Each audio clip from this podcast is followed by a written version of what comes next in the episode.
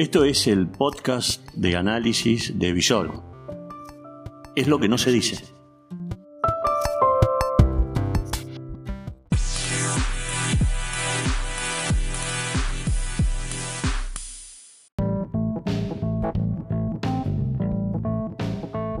Estas son las reflexiones del amanecer de un día agitado.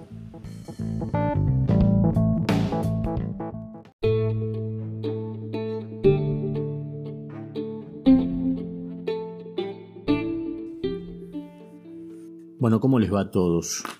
Vamos a volver a la sana costumbre de hacer podcast en forma diaria, después de estos días donde uno se tomó un tiempito como para ver un poquitito mejor la cosa. Bueno, estamos desde Rosario haciendo este informe, este diálogo, este monólogo con ustedes, para que lo escuchemos y para que lo aprovechemos mañana de lunes, 4 de mayo.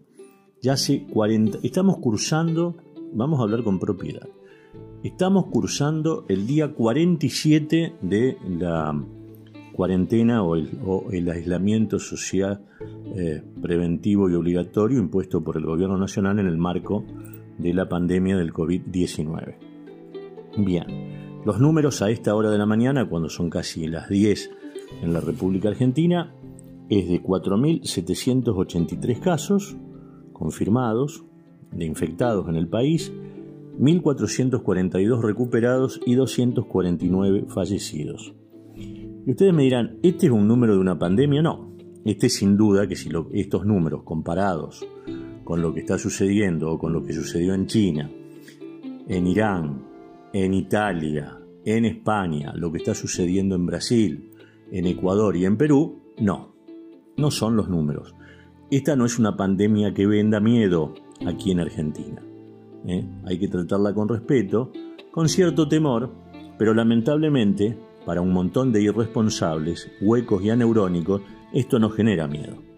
O sea, después de 47 días en el, en el contexto de esta cuarentena, eh, de este aislamiento, donde el secreto es la distancia social y la responsabilidad individual y social, hay un conjunto importante de ciudadanos que consideran que esto es una joda que se han perdido las libertades individuales, que en lo económico es un desastre. Digo, esto, para la mayoría de los argentinos en relación a antes del 12 o 14 de marzo, no cambió mucho. Digamos que estamos, digamos que estamos en la prosecución de un proceso que ya venía difícil. Eh, ¿Algo ha modificado a la vida de los argentinos? Sí, no salir de casa, estos números, desde el punto de vista de la epidemiología, son números alentadores porque significa que se está aletargando, se está, digamos, demorando lo que sería o lo que va a ser un pico que seguramente vamos a tener en los próximos días, en el próximo mes. Demuestra también de que esta cuarentena, al mejor estilo argentino en relación a lo que está haciendo el mundo, está saliendo bien porque, bueno, tenemos una cifra de eh, para 44 millones de personas, 45, 4.783 infectados, 249 muertos, cuando, por ejemplo, por ejemplo, en el año 2018, por neumonía o por gripe, eh, murieron 32.718 jubilados en la República Argentina. ¿Mm? entonces, sin duda, y en ese momento no había eh, ni cuarentena, pero bueno, ni aislamiento, pero bueno. Ahora lo que, eh, claro, no nos dicen es que el gobierno se puso, el gobierno nacional, la República Argentina, en sintonía total con las indicaciones de la Organización Mundial de la Salud. Entonces, digo a toda la gente que primero pensó que esto iba a ser corto, se equivocaron. Cuando todos pensaron que esto era una joda, se equivocaron. Sin duda que estamos ante cuestiones de excepcionalidad. Eh, no es feliz estar 47, 50 o 60 días en casa, como en el caso nuestro. Los, miembros de Visorum estamos en cuarentena juntos pero aislados. ¿eh? Tanto yo con Lucas, hace, con Lucas Arzamendi hace creo que 40, 50 días que no nos vemos, no nos tocamos, Con Alberto podemos estar juntos porque estamos editando, pero estamos en el marco de una, con Alberto Ficini digo, estamos eh, operando aislados, ¿eh? o sea, cuidándonos. La mayoría de los ciudadanos eh, optaron por esto, hay otros que no.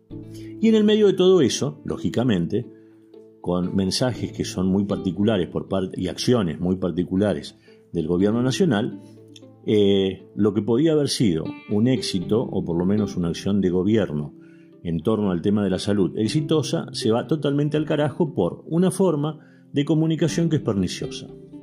En vez de decirnos a todos, y no tratarnos como infradotados, de que esto es dramático, difícil, complicado, tenemos que ir sacando deducciones a través de entre líneas. Desde ya le digo a todos, para que no nos ilusionemos, y lo vamos a ir profundizando en las próximas horas, de que eh, el 10 de mayo no se va a levantar la cuarentena. Habrá algún tipo de flexibilización en algunos lugares fuera de lo que es Ciudad Autónoma de Buenos Aires, eh, provincia de Buenos Aires, fuera de lo que es, son los centros urbanos eh, grandes, fuertes de Rosario, Gran Rosario, Santa Fe, Gran Santa Fe, la zona metropolitana de Rafaela, Córdoba, Gran Córdoba, Mendoza, Gran Mendoza, Tucumán, Gran Tucumán. Bueno, ahí la, sin duda que para prevenir, porque todo lo que se está haciendo es una cuestión de prevención, la cuarentena no se va a levantar. Tampoco va a ser tan optativa. En algunos lugares tenemos que nosotros dimensionar que hay un montón de gente varada eh, en distintos lugares del país que no pueden volver a sus ciudades, a sus localidades, hay un montón de gente que no puede desarrollar ningún tipo de actividades, hay un montón de gente que necesita ayuda del Estado a través de bolsones de comida. ¿Por qué? Porque ya no hay tarjetas de débito que soporten la presión para ir a un supermercado por el aumento de precios, porque esto se hace tedioso, porque se han cortado todas las cadenas de pago, de cobro, de producción, y porque eh, se necesita en algunos sectores un Estado mucho más presente. Se necesita que concejales, intendentes, ministros, diputados, senadores se pongan al servicio de la gente. Ahora, si nosotros percibimos de que hay un montón de gente al pedo que no hace absolutamente nada, que no solo que no nos representan, sino que viven en la cuestión del ninguneo, no entendieron de que estamos ante una cuestión de emergencia. Estamos ante una cuestión de emergencia y sería de necio, tontos e irresponsable pretender que en el marco de este estado totalmente de excepcionalidad las cuestiones sigan normales. Y sí, lógicamente, a ver, no hay clases, eh, todavía no nos vamos a... no hay clases ni se sabe cuándo con exactitud van a volver, a lo mejor septiembre, octubre, no hay transporte de pasajeros, terrestre o aéreo entre en distintas regiones de Argentina. Por consiguiente, no hay servicios de eh, media y larga distancia en transporte público, en ómnibus. Tampoco hay vuelos. Están las fronteras cerradas. Los vuelos que llegan del exterior con repatriados lo hacen bajo normas de seguridad estricta. O sea, estamos viviendo estados de excepcionalidad. Entonces, si nosotros no comprendemos que en el marco de esta excepcionalidad hay un montón de cosas que se traducen en la vida diaria que no son normales, eh, tendríamos que ir buscando a un justo equilibrio. Ahora, hablar en este momento del déficit, la deuda, ya sé, la deuda, que no podemos desarrollarnos, el Estado está ayudando con lo que puede. Y miren que no hay creo que menos o más, perdón, más crítico que yo en relación al tema del gobierno nacional, que hay un montón de cosas que no me gustan. Pero tengamos que tener en cuenta que en estos momentos se está ayudando con lo que se puede. ¿Se necesita más? Sí, se necesita más. Porque hay un montón de sectores que a pesar de lo que se ha entregado, o sea, el bono de los 10 mil pesos en el mes de abril y mayo, desde ya les digo que está confirmado a esta hora del lunes 4 de mayo de que el bono de 10 mil pesos, el IFE, en mayo va a ser entregado. No se sabe qué es lo que va a pasar en junio, no se sabe qué es lo que va a pasar. O sea, estamos ante un estado de crispación, molestia, enojo e incertidumbre. Pero no es solamente de usted, señora, o de usted, señor, es de todos. Porque hemos salido y estamos saliendo totalmente, más menos, de lo que es un estado de confort que en el marco de la crisis que nosotros vivimos en forma permanente en nuestro país, desde hace tiempo, ahora se manifiesta de una manera distinta. Ahora, pretender cierta normalidad, negociar la deuda externa, todo en este momento, eh, la están mirando Argentina, y ayer mm, leía eh, las palabras de un ex premier italiano, ellos eh, tienen una, cuestión tremenda con la cantidad de muertos e infectados, que se están argentinizando.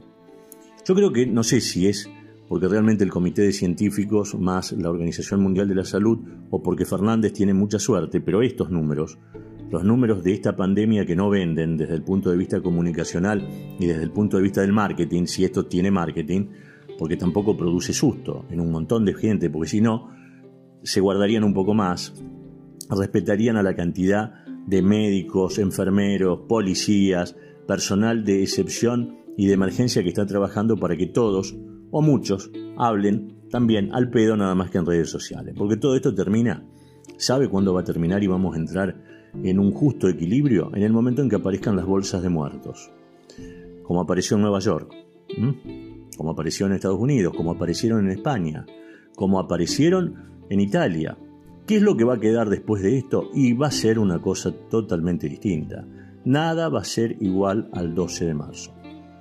Se los aseguro yo, como se los puede asegurar cualquier persona que piense un poquitito. ¿Por qué? Porque gracias a esta pandemia, también estamos descubriendo todas las, pobrezas y las miserias de un montón de personajes que algunos de ellos se creen representantes de la gente. Pero también las nuestras, las propias, donde, a ver, si nosotros, después de, ¿cuánto van a ser? 50, 60 días de aislamiento preventivo, social y obligatorio, después de cuarentena, no aprendemos de que el mundo es otra cosa que el confort y que todas las cosas hay que ganárselas con mucho esfuerzo, sacrificio, y que somos vulnerables, a pesar de que las cuentas corrientes, de que las chequeras y que las biseteras sean abultadas, es porque no entendimos absolutamente nada.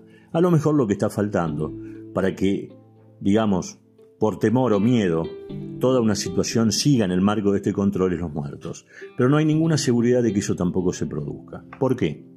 Porque en el marco de lo que dicen los infectólogos, no haciéndole tanto caso a los economistas, porque siempre son los extremos. Los economistas que quieren que todo funcione en el marco de la normalidad, en el marco de una pandemia, donde hay que protegerse, y los infectólogos que le importa un corno, que es lo que piensan los economistas, ¿por qué? Porque lo que tratan de hacer prevalecer es el criterio de la vida y que no haya muertos, como si está sucediendo en otros lugares. Entonces, a manera de síntesis, para que esto no se haga demasiado largo, en esta semana que vamos a empezar a hacer estos informes de mañana y Lucas Arzamendi a la noche, eh, ¿qué les digo?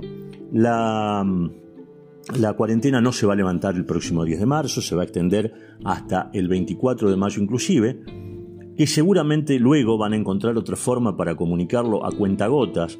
¿Cuál es la técnica que utiliza el gobierno? Primero instala el tema durante un domingo, eh, lo comunica el presidente con algún periodista amigo, lo publica algún diario, a la noche del domingo queda instalado, se discute durante toda una semana, el jueves llama a sus ministros, les pide información, el viernes van los gobernadores a Olivos, el sábado se reúne con el Comité Científico Médico que asesora al Ministerio de Salud de la Nación y al Gobierno, y el domingo hace el anuncio. Bueno, eh, Claro, hasta ahora era así. Lo que se va a tener que pensar en el transcurso de esta semana es cómo se calma el humor social. Y lo que ha hecho Fernández en algunos lugares, como por ejemplo en la zona de Rafaela, en algunas zonas de Córdoba, es disciplinar a través de una videollamada a los intendentes díscolos que no habían hecho absolutamente nada. ¿Mm? Entonces, para decirle muchachos, si ustedes quieren ayuda para sus comunidades, eh, unifiquemos el mensaje. Y el mensaje a esta altura es quedarse en casa, lavarse las manos, protegerse, aislarse en el marco del distanciamiento social.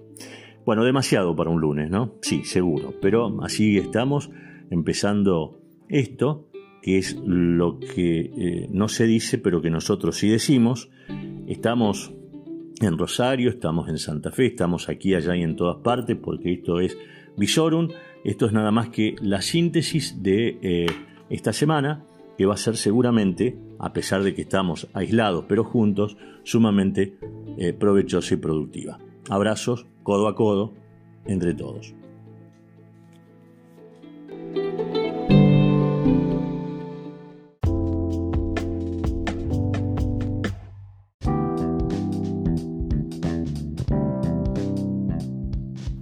Eh, recuerden, Visorum también está en redes sociales. ¿Cómo nos pueden encontrar? Presten atención. En Facebook y en eh, YouTube mm, nosotros figuramos como Visorum. En Twitter y en Instagram es arroba visorumok. Y en Spotify es lo que no se dice. Ahí están. Estamos en todas las redes sociales junto a ustedes.